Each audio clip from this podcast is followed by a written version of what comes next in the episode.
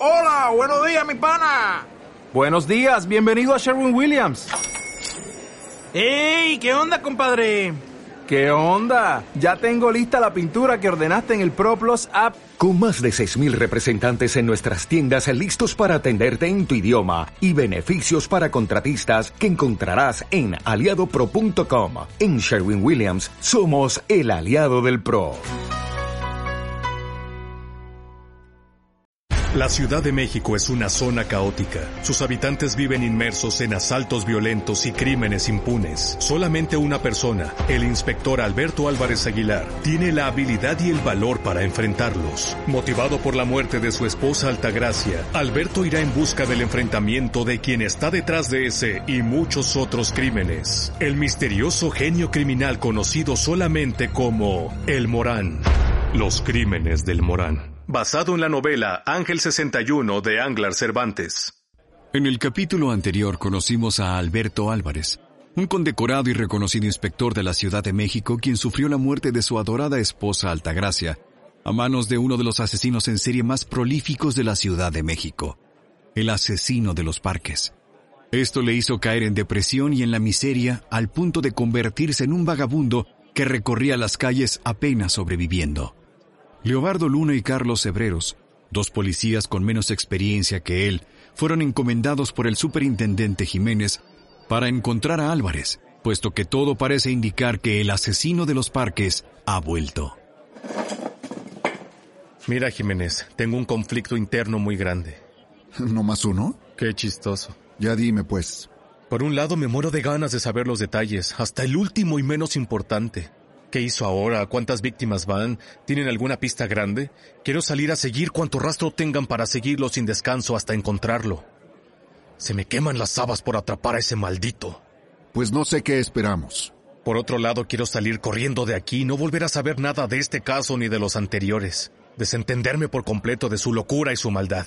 No quiero volver a analizar una sola pista ni volver a seguir un solo rastro mientras viva. Así al menos no hay ninguna posibilidad de que se vuelva a escapar, de que me vuelva a ganar. No lo soportaría.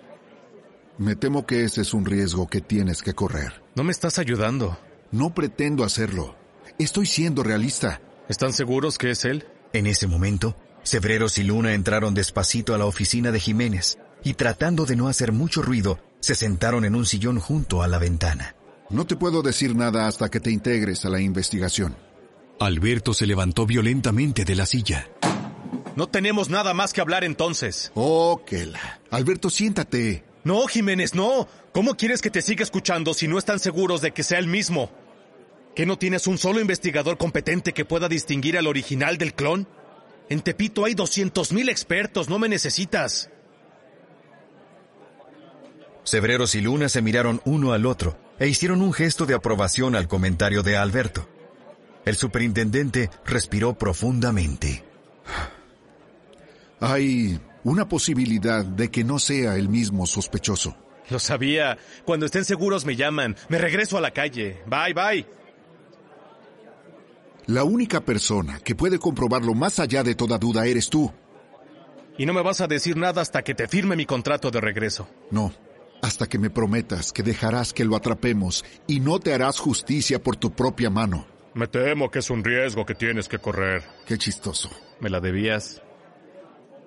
Alberto tomó asiento nuevamente frente a Jiménez.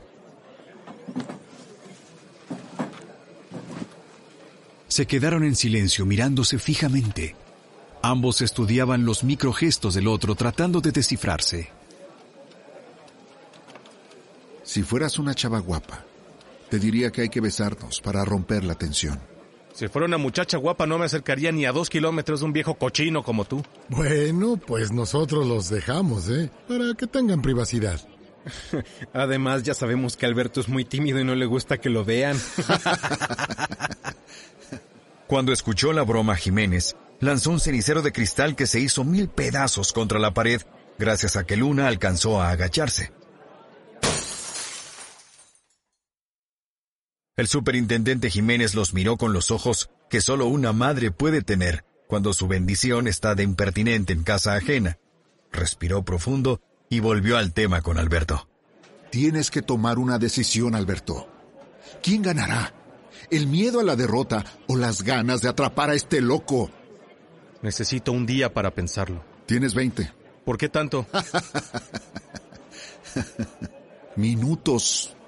Un día entero sería demasiado tiempo perdido. No contabas tantos chistoretes cuando trabajaba aquí. Te sorprendería lo bien que funciona con los novatos tensos y con las víctimas más llorosas. Claro, yo me acuerdo con la chava del robo a mano armada. Estaba inconsolable, apenas podía hablar y el jefe Jiménez se la pasó dándole consuelo hasta que... El superintendente Jiménez interrumpió a Luna de su amena charla para volver al tema principal de la reunión. Pero es en serio. Salta a dar una vuelta. Fúmate un cigarro o dos. Jiménez lanzó un encendedor a Alberto. Este lo encendió un par de veces para comprobar que funcionaba. Me lo devuelves cuando regreses. ¿Y si no regreso? Pues te lo quedas. Ni modo que te persiga por un triste encendedor. Te veo en 20. Ya veremos, dijo un ciego. Alberto salió de la oficina de Jiménez totalmente ensimismado, sin notar las miradas inquisitivas de quienes trabajaban ahí. Tenía demasiado en mente como para notar a cualquier otro ser humano. Al salir a la calle, el olor de la ciudad le inundó los pulmones. Alberto se recargó en una de las paredes de la delegación. Sacó un cigarro y notó que había un vagabundo acostado en una de las jardineras. Se sentó junto a él.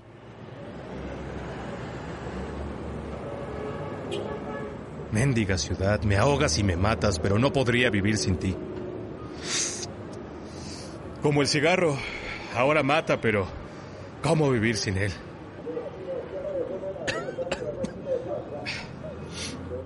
Los pulmones de Alberto se llenaron de humo de tabaco. El golpe de nicotina y el estrés de la situación lo hicieron sentirse ligeramente mareado. Te burlarías tanto de verme así, Altagracia. Alberto cerró los ojos para recordar la primera vez que Altagracia le vio fumando. Eran los primeros días del segundo año de la prepa. Ese día, Alberto descubrió tres cosas.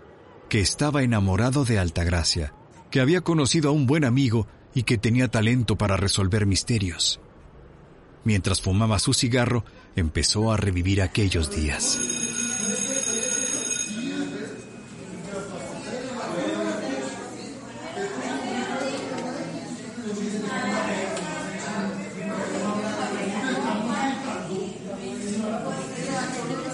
En ese entonces nadie le decía Alberto ni inspector.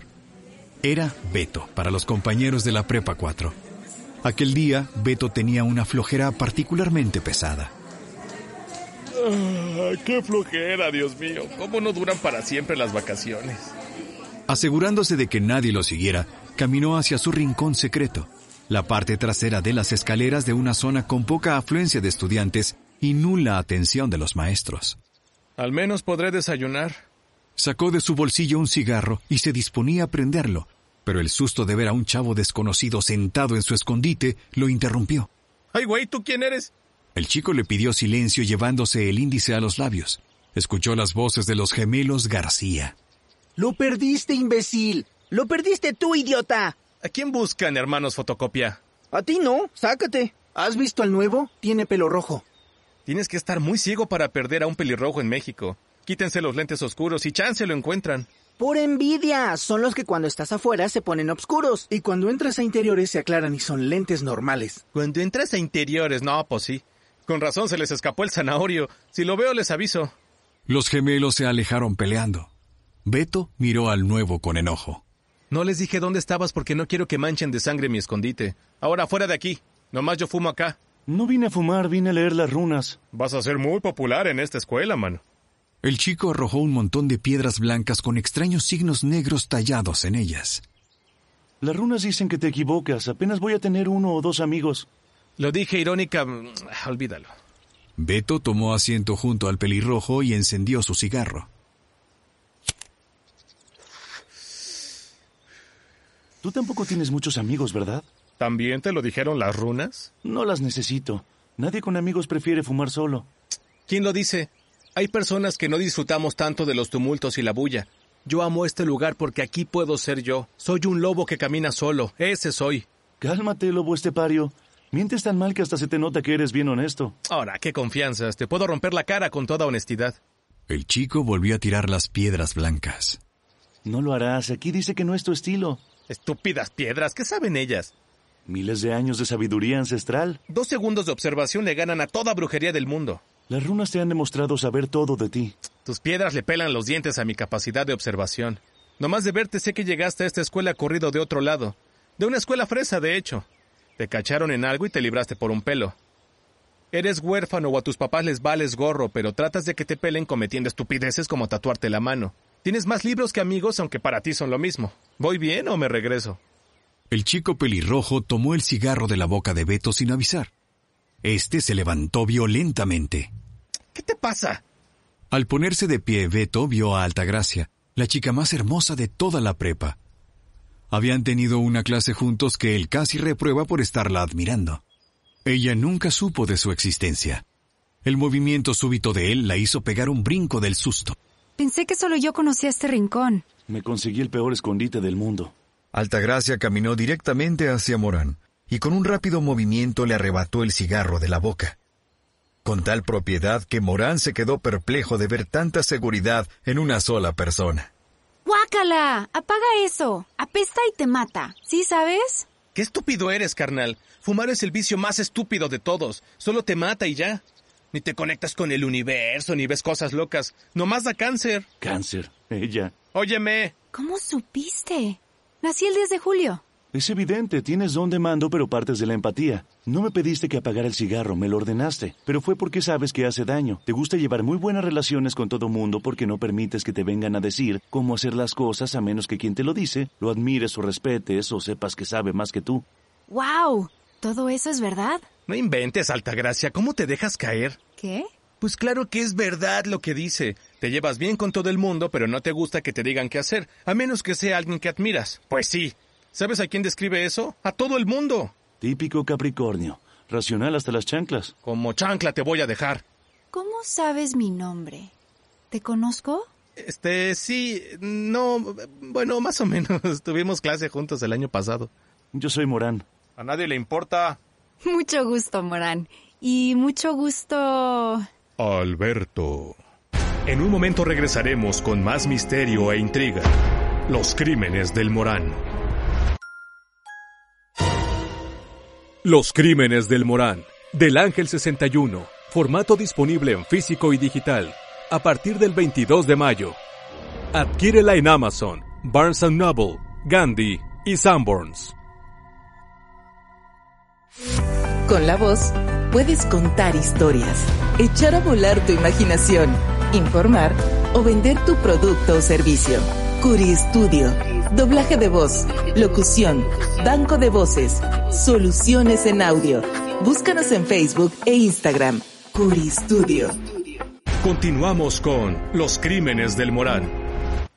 Mucho gusto, Alberto. ¿Tú de quién te escondes? De nadie. Quería estar sola. Odio al mundo. Alguien dibujó símbolos de odio en el baño de mujeres. Altagracia le pasó a Beto un papel con sellos oficiales del colegio, quien lo leyó en voz alta. A toda la comunidad estudiantil hemos detectado actos de vandalismo al interior del colegio consistentes con símbolos racistas y con connotaciones de odio. Estos actos no serán tolerados por las autoridades. Cuando las o los responsables sean descubiertos, serán expulsados inmediatamente. Atentamente la dirección. La esvástica no necesariamente es un símbolo de odio ni racista. Es horrible. ¿Por qué alguien pintaría eso en la escuela? Beto y Morán tomaron aire para contestar cuando una voz autoritaria los interrumpió. ¡Deténganse! ¡Los vi! Los gemelos García corrían a toda velocidad, perseguidos por el maestro de deportes. Ambos estaban pálidos y asustados. Su carrera los llevó junto a Altagracia, Morán y Beto. Intentaron esconderse, pero no había modo de huir. Me encargaré de que te expulsen. ¿A mí por qué? ¡Fue él! ¡No es cierto! ¡Fue él! Los dos son culpables. ¿Qué pasó, profe? Uno de estos dos es el tarado que está rayando las paredes de la escuela con sus estupideces nazis, mientras el otro le echa aguas. Yo nomás pasaba por ahí. Mi hermano estaba dentro del baño. Mentiras. Yo era el que pasaba por ahí. Tú estabas dentro del baño. Hijos de su... Confiesen ahora mismo. Está bien. Como quieran. Los dos se irán expulsados. Eso sería muy injusto para uno. Enséñenme las manos. El vándalo se las debe haber salpicado de pintura. Ambos gemelos mostraron sus manos. Estaban perfectamente limpias. Uh, maldita sea. Uh, es obvio quién fue. ¿Qué dices, Álvarez? Es evidente cuál de estos pelmazos se siente nazi. Pues dime, ya. Claro, para que me digan rajón, ¿no? Olvídelo. Si es tan menso como para no verlo, no es mi culpa. Si no me dices, te expulso a ti también. Así dan muchas ganas de ayudar a la autoridad. Beto, yo tampoco veo que lo que dices es evidente.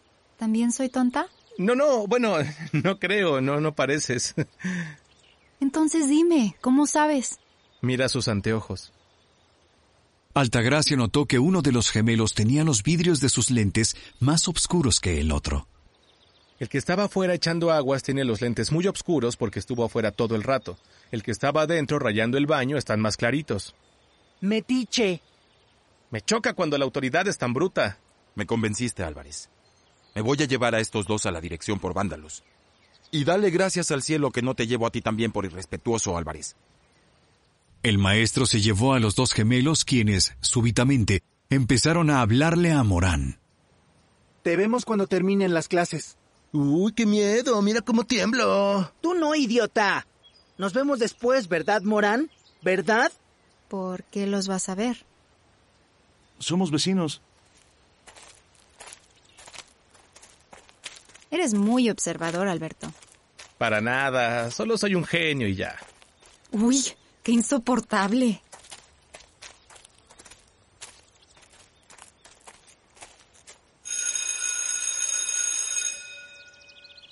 Me tengo que ir, pero ¿nos vemos después de clase? Beto solo asintió con la cabeza deseando que no estuviera menos sonrojado de lo que se sentía. Altagracia se fue a paso veloz para llegar a su clase.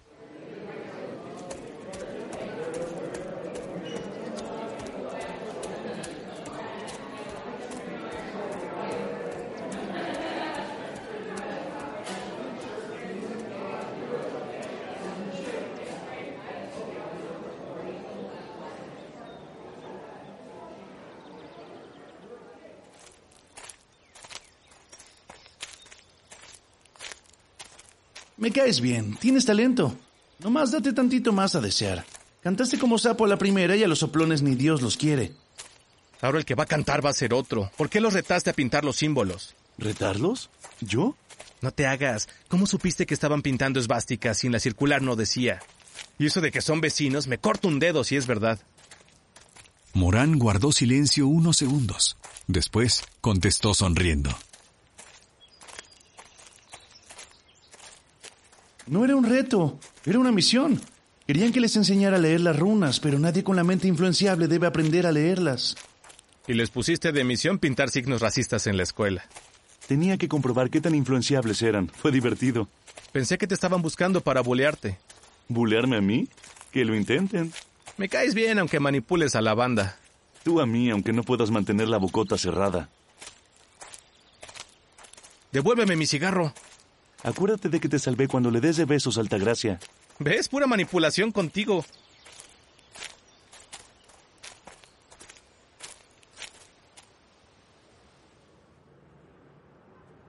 Alberto, fuera de la delegación, prendió el segundo cigarro con el encendedor del superintendente.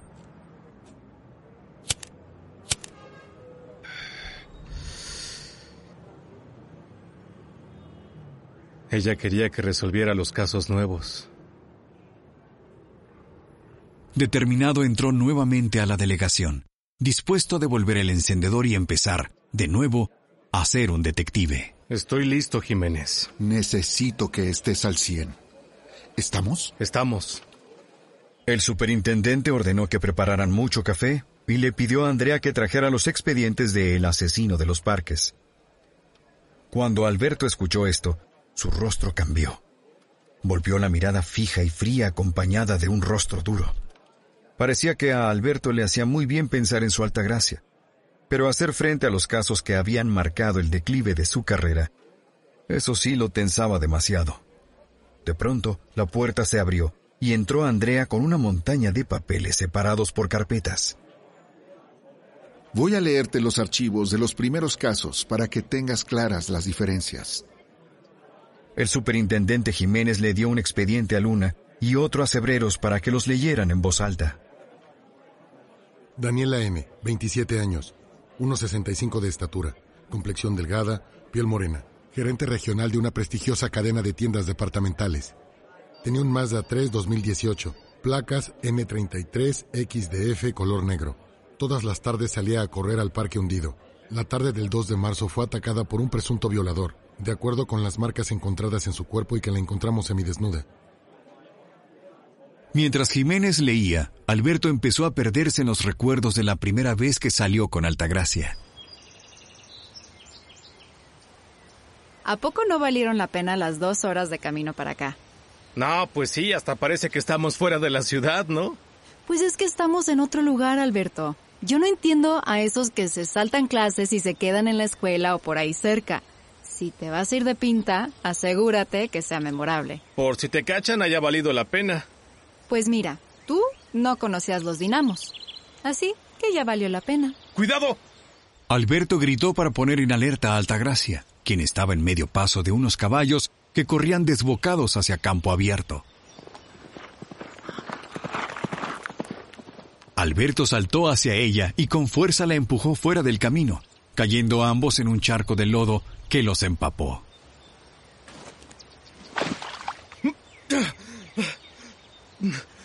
¿Estás bien? ¿No te lastimaste? Yo solo quería... ¿Tú solo querías qué? ¿Revolcarme en el lodo como si fuéramos puerquitos?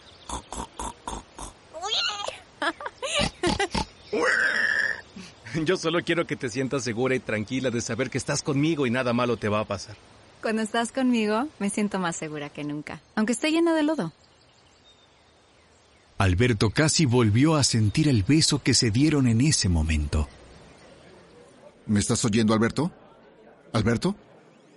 Ah, es, es solo que me acordé de... Nada, nada, no pasa nada. ¿En qué estábamos? Ya estamos en la segunda víctima que encontramos. La llamamos la Blancanieves porque cuando la encontramos en el Parque de las Arboledas tenía muchos animalitos alrededor de ella. A primera vista se trataba de una mujer de entre 20 y 30 años. La encontramos sin sus pertenencias ni nada que nos pudiera dar una pista de su identidad. Alma C., de 21 años. Estudiante de la Facultad de Derecho de la UNAM. Todos los días caminaba del Metro División del Norte a su casa y atravesaba el parque. Cuando la encontramos tenía... Qué bueno que te acepté esta invitación al cine. Me encantó la película. Yo creo que el doctor caníbal ese sí está enamorado de la policía. Hannibal, mi amor. Sí es caníbal, pero su nombre es Hannibal. Y yo también creo que está enamorado de Clarice. Un día yo voy a ser el mejor detective de este país y te voy a llevar a conocer el mundo. Te lo prometo. Uy, sí. Ya ves cuánto viajan los detectives. Mientras Alberto y Altagracia se detenían en una esquina esperando el paso peatonal, el ladrón se abalanzó contra Altagracia y le arrebató la bolsa en un solo movimiento. De inmediato, Alberto corrió detrás del delincuente y cuando estuvo lo suficientemente cerca, le tiró una patada a las piernas que provocó que el delincuente saliera volando unos metros al frente para aterrizar de cara al piso. Siguió dándole golpes aún después de sometido.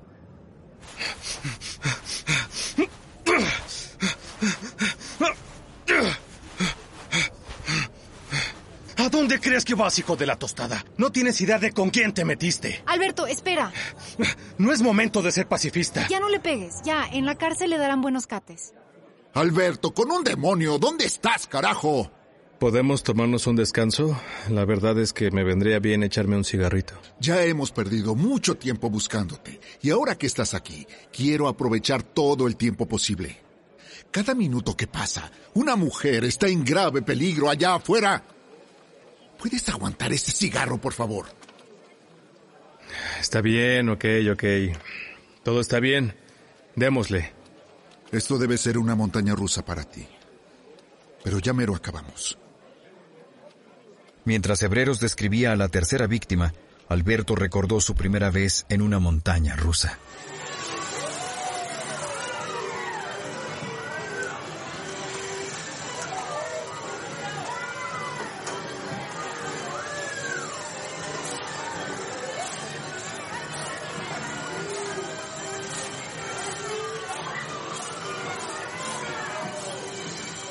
En un momento regresaremos con más misterio e intriga.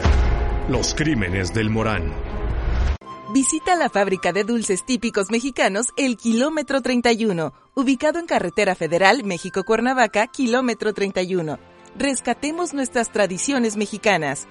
Fabricación artesanal de más de 170 diferentes dulces. Promoviendo lo mexicano, Kilómetro 31. Empieza y termina el fin de semana en Comediatrópolis, la capital de las carcajadas. Todos los viernes a las 8 pm, Risa Tonic. Y los domingos a las 6 pm con vaso rojo no pararás de reír. Te esperamos en el Foro Shakespeare. Zamora número 7, Colonia Condesa, con todas las medidas sanitarias. Comediatrópolis. Continuamos con Los Crímenes del Morán. En cuanto me gradúe de la carrera, voy a empezar a resolver casos, ya verás. No dudo ni por un momento que vas a sobresalir en el sistema de justicia de México, mi amor. Pero, ¿sabes de qué sí dudo? ¿De qué? Que te subas a la montaña rusa conmigo, con ese pánico a las alturas que tienes. Seguro te desmayas a medio juego. ¿De verdad quieres que nos subamos a esa cosa? Digo, no es que me dé miedo, pero pues eh, no creo que sea tan divertido como lanzar dardos. Ese sí es un juego y el premio es un peluche gigante. No vomitar y sentir que te mueres. No tienes que poner excusas, mi amor. Yo puedo entender que a mi novio, el futuro detective de la Agencia Federal de Investigaciones, le dé frío subirse a un juego de feria. No te preocupes. Si no es miedo o es precaución, uno nunca sabe del mantenimiento que les dan a esas cosas. Bueno, pues no te preocupes, mi amor. Vamos a los dardos y a dispararle a los patos y a insertar donitas en el cuello de las botellas y todas esas destrezas que tienes que te mantienen en tu zona de confort. En menos de un minuto ya estaban en la fila para la montaña rusa. Te amo, mi amor. Gracias por siempre hacerme feliz. Eh, yo, yo, yo también te amo, mi amor.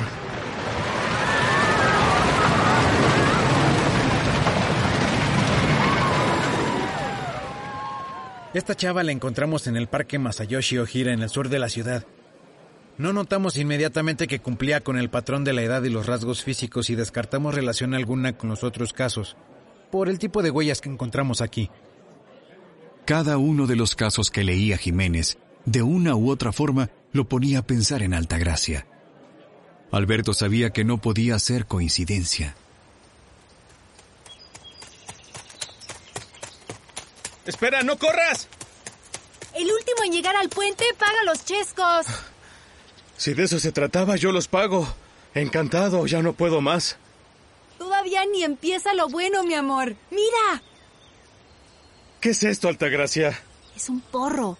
Aunque también le dicen churro, y cuando ya se está acabando le dicen gallo, y cuando ya es el mero final le dicen bacha, y cuando... ¿Compraste drogas? Ay, tranquilo. Me lo regaló un amigo de mi hermano. Los descubrí fumando en el patio de atrás de la casa y compraron mi silencio con esto. ¿Y te lo quieres fumar conmigo? No, quiero que lo tiremos y libremos al mundo del vicio de la marihuana. No juegues. Claro que quiero fumármelo contigo, burro. Sería la primera vez de ambos, en un lugar hermoso. ¿Qué puede salir mal? Muchísimas cosas, pero además tú odias el humo del cigarro. Ah, del tabaco. Esto es distinto. Encendieron el porro y alcanzaron a darle un par de jalones cada quien, cuando vieron que un policía se aproximaba hacia ellos. A toda prisa apagaron el porro y empezaron a caminar a paso veloz. Cuando se vieron fuera del alcance del policía, se recostaron en el pasto junto a un lago.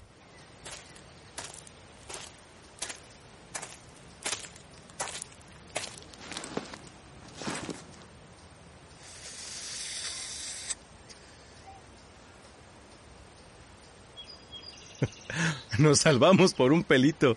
Qué exagerado. No pasó nada, Alberto.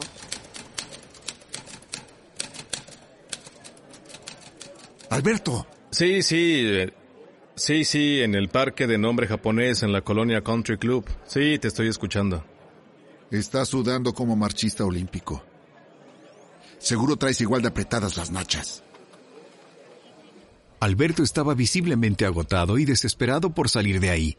Sentía cómo se sofocaba y no había notado su transpiración excesiva. ¿Podría salir un momento? Ahora sí me urge un poco de aire fresco. Ya estamos por terminar, Alberto. Terminamos esta primera revisión y hacemos un break para comer. Agárrate, que viene lo difícil.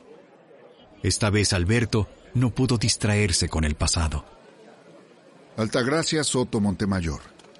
Fémina de 39 años. 1,67 de estatura. Tez morena clara. Complexión delgada. Alberto repetía las escenas en su cabeza como fotografías forenses. El cuerpo fue encontrado en el Parque de los Venados, en la delegación Benito Juárez, con evidentes signos de tortura. Alberto apretaba los ojos para intentar borrar esas imágenes de su cabeza, pero era inútil. Debido a la falta de señales de forcejeo, o combate en las inmediaciones del lugar. Se presume que la víctima fue asesinada en otro sitio y traída aquí posteriormente. El ritmo cardíaco de Alberto estaba al límite. Su corazón palpitaba tan rápido y tan fuerte que él mismo podía escucharlo. Un sudor frío recorría su frente y espalda. En este momento todo se derrumbó para Alberto. Estaba mirando a la nada, con el rostro desencajado y un zumbido intenso dentro de su cabeza. El cadáver fue hallado junto a una jardinera, con la cuenca de los ojos vacía y una nota dedicada al inspector Alberto Álvarez Aguilar. En ese momento fue como si el tiempo se detuviera. Todo a su alrededor se puso en pausa, para luego comenzar a girar. Estaba mirando a la nada, con el rostro desencajado y un zumbido intenso dentro de su cabeza. Sintió ganas de vomitar.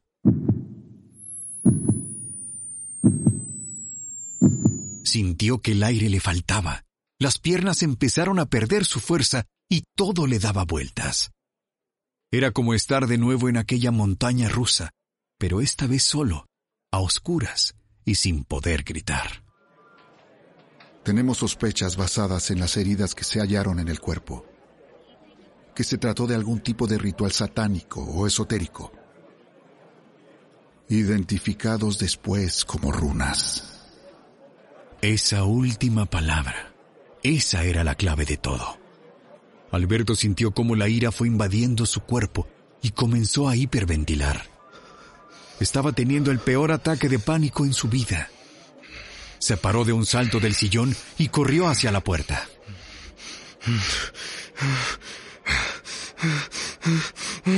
Tengo que salir, no puedo respirar. Alberto salió dando tumbos de la oficina, mientras Hebreros y Luna se miraban entre ellos, sorprendidos de ver sufriendo de esa manera a Álvarez. El superintendente Jiménez golpeó los puños contra el escritorio y se levantó de un salto de su silla. Alberto, vuelve aquí. Alberto salió dando tumbos de la oficina.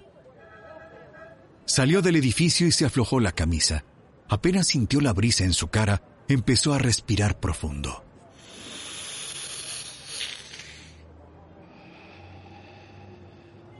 Se recargó contra una pared y comenzó a buscarse en las bolsas del pantalón hasta sacar una pequeña bolsa con un polvo blanco adentro. Alberto tomó su llave y sin dudarlo, se dio un jalón.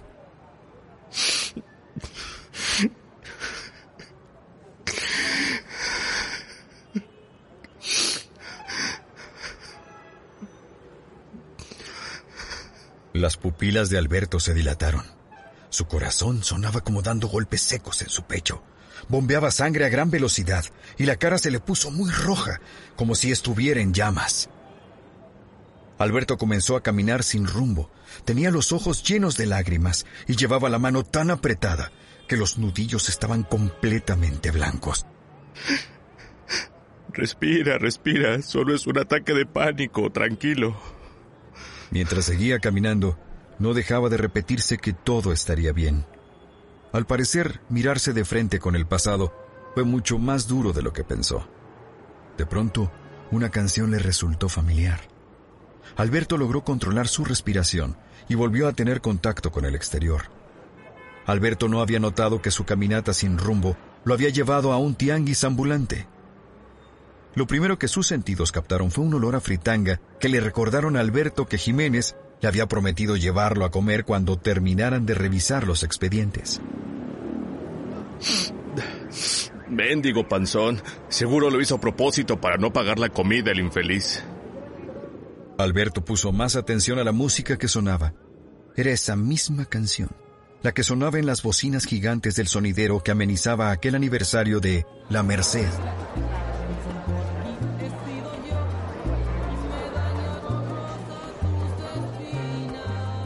¿Estás segura de esto? Mira que yo no quiero tener que partirme la cara con...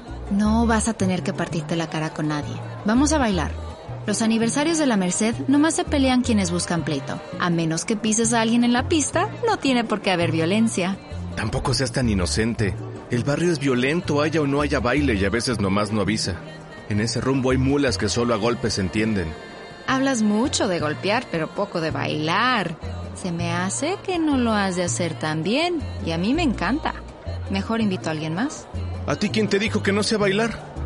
Aprendí a persignar el piso cuando estaba muy chavito, pero dejé de practicarlo. Ya no recuerdo bien todos los pasos, pero en la noche veamos de qué cuero salen más correas.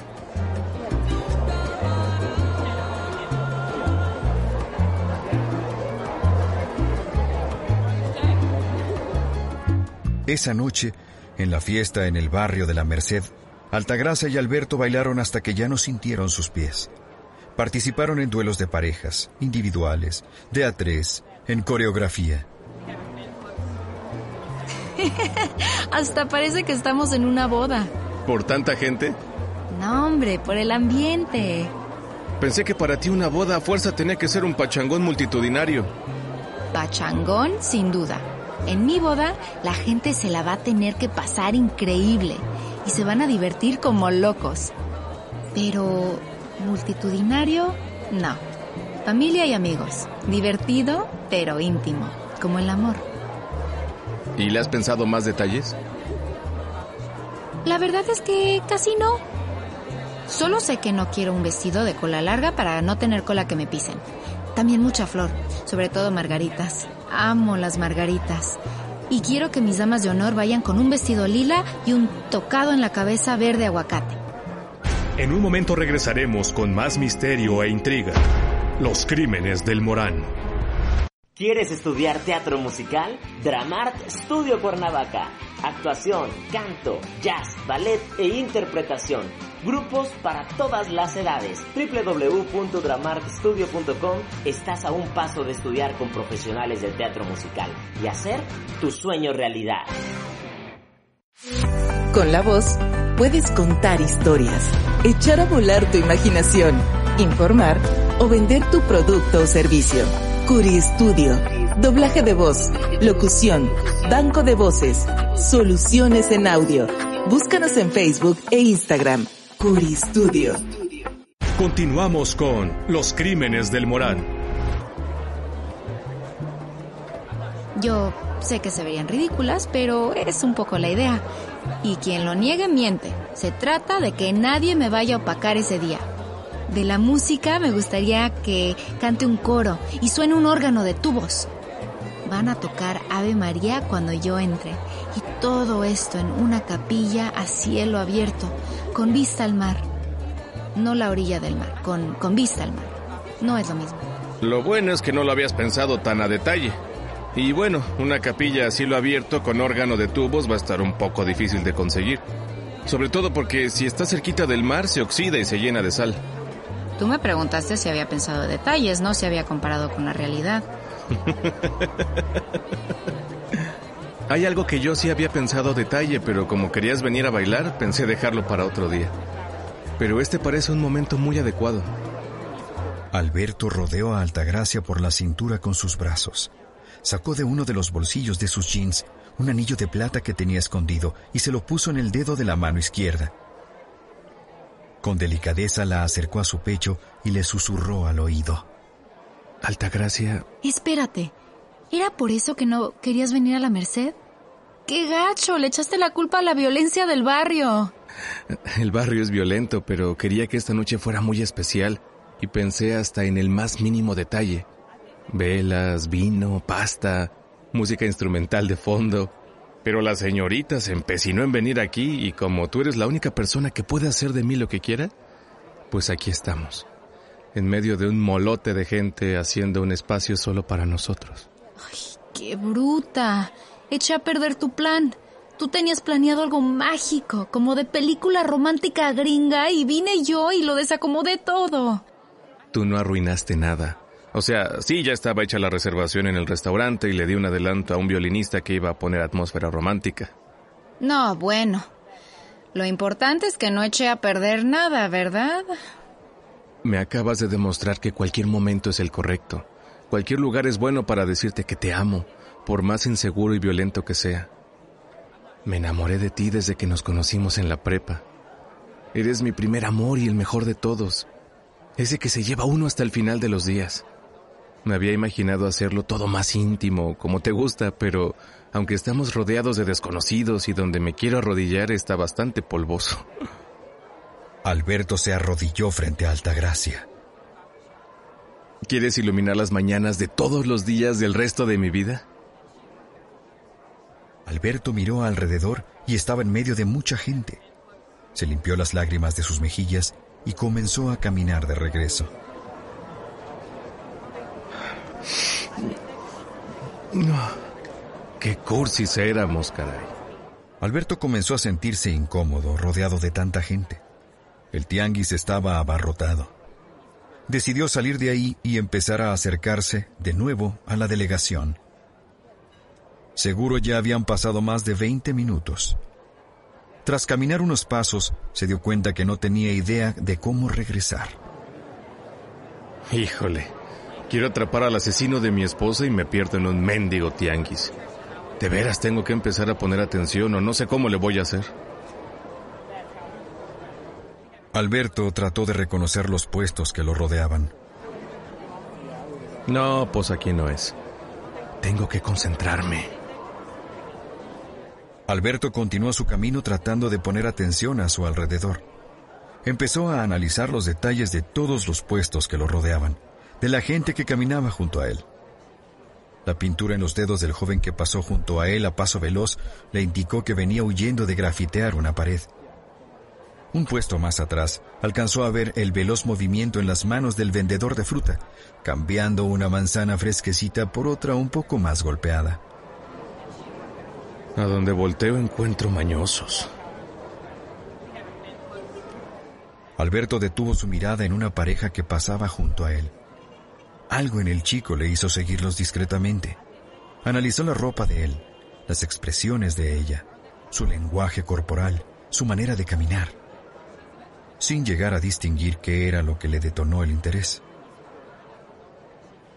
Tras seguirlos por varios puestos, vio que el chico metió su mano al bolsillo de su pantalón, sacando un anillo que se colocó en el dedo anular tras distraer a la chica con el puesto de películas pirata frente al que pasaron.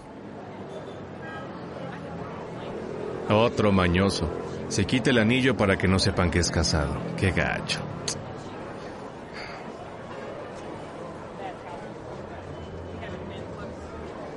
Alberto apretó el paso para acercarse a la pareja, quemar al chavo y soltarle a ella una amiga, date cuenta.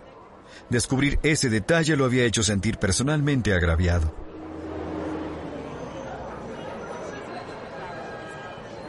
Tienes mejores cosas que hacer, Alberto. La voz de su esposa lo detuvo en seco.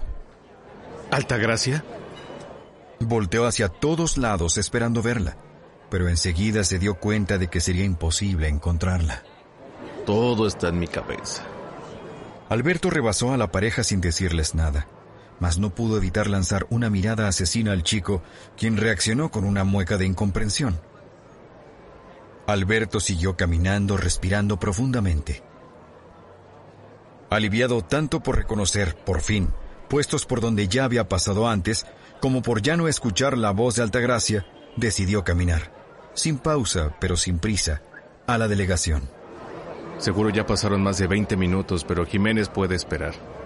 Aunque si me tardo mucho más, seguro manda otra misión de rescate con Cebreros y Luna buscándome por toda la ciudad. Hasta ganas me dan de tardarme un rato más, solo para ver qué cara ponen ese par de babosos. Cuando Alberto estaba a una cuadra de la delegación, los nervios volvieron a apoderarse de él. Solo recordar cómo se había sentido escuchando los detalles del caso lo hizo sentir mal nuevamente. Sentía náuseas y estaba seguro de que un sudor frío le recorría la espalda, aunque no estaba sudando en lo absoluto se detuvo nuevamente, entre indeciso y asustado. Metió las manos a sus bolsillos buscando el segundo cigarro de Jiménez, sin recordar que ya lo había fumado. De entre su ropa sacó la última bolsita de coca dentro de la cual quedaba muy poco polvo blanco. Decidió darse el último jalón antes de entrar a la oficina de Jiménez. Santa madre, esto es lo que me va a mantener cuerdo. Alberto sintió un fuego en su pecho. Nuevamente su corazón estaba al millón. Tenía las pupilas completamente dilatadas y rechinaba los dientes. Decidió correr el último tramo que lo separaba de la delegación y su futura misión. Ahora sí, estoy listo. Tengo el cerebro activo, la actitud al 100 y no estoy escuchando voces de muertos. Cuando llegó a la delegación, se frenó en seco y se acomodó un poco la ropa. Limpió el sudor de su frente e hizo gesticulaciones exageradas para activar la mandíbula.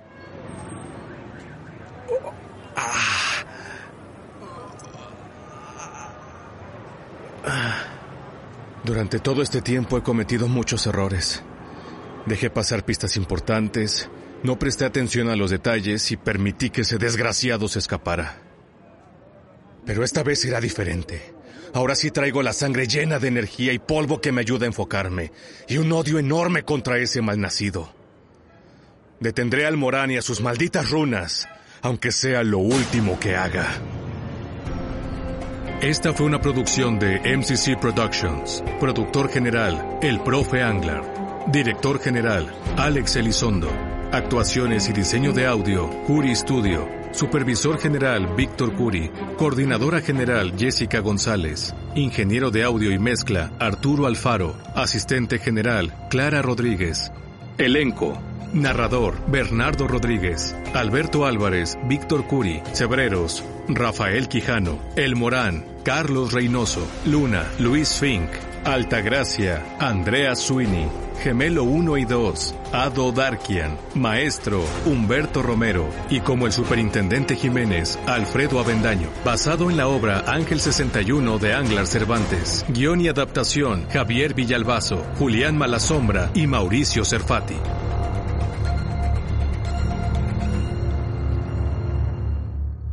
La próxima semana regresaremos en un nuevo capítulo con más aventuras, misterios, intrigas, traiciones y crímenes. El bien y el mal se enfrentarán nuevamente dentro de la enorme Ciudad de México en esta historia de misterio.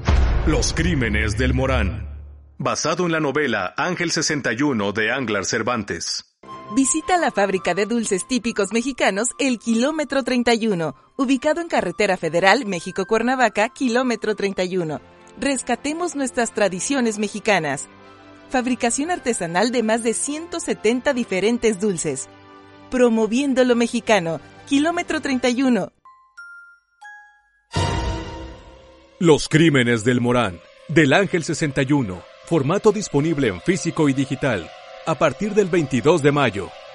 Adquírela en Amazon, Barnes Noble, Gandhi y Sanborns.